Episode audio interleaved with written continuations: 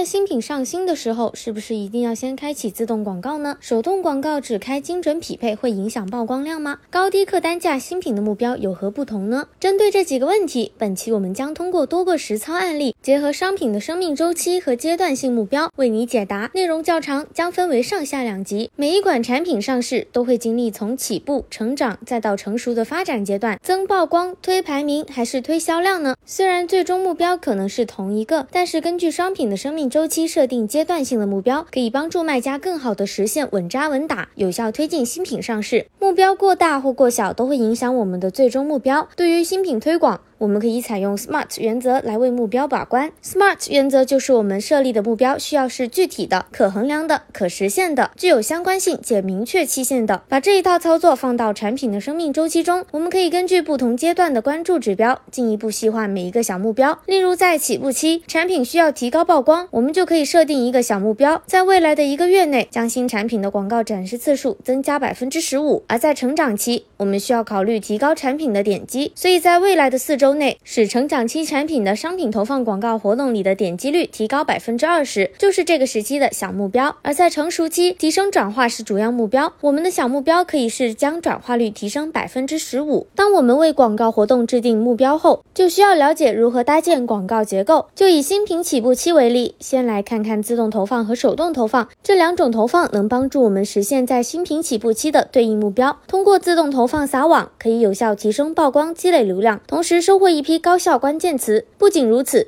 自动投放也能帮助验证新 listing 的相关性，提升 listing 质量。对于新品期开启自动广告，我们一定要给足预算和竞价，可以高出建议竞价百分之二十至百分之五十，把握核心目标，不用过多关注 ACOS。同时，也可以开启一组简陋的自动广告，设置低竞价，监测是否能够找到低成本流量入口。在这个期间，不要频繁调整广告设置，最好是五至七天再进行调整。除非曝光一直很低，那就要通过调整竞价或修改 listing，尽快拓展流量入口。在前期，不要在 search term 里面添加弱相关关键词，避免自动广告疯狂乱跑。有了自动广告奠定坚实的基础，我们就可以进一步开启手动广告了。首先，我们可以多方采集需要手动投放的关键词和 ASIN，累积投放库。当我们累积到一定量以后，就可以将关键词和 ASIN 按照搜索量、词性、相关性三方面进行分类，再将分类好的关键词或商品根据阶段性和小目标需要分组投放，这样可以帮助我们加速出单，缩短新品期。听完本集内容，如果还想知道在新品阶段不同的产品在广告结构上会有什么不同的卖家，记得收听下集内容哦。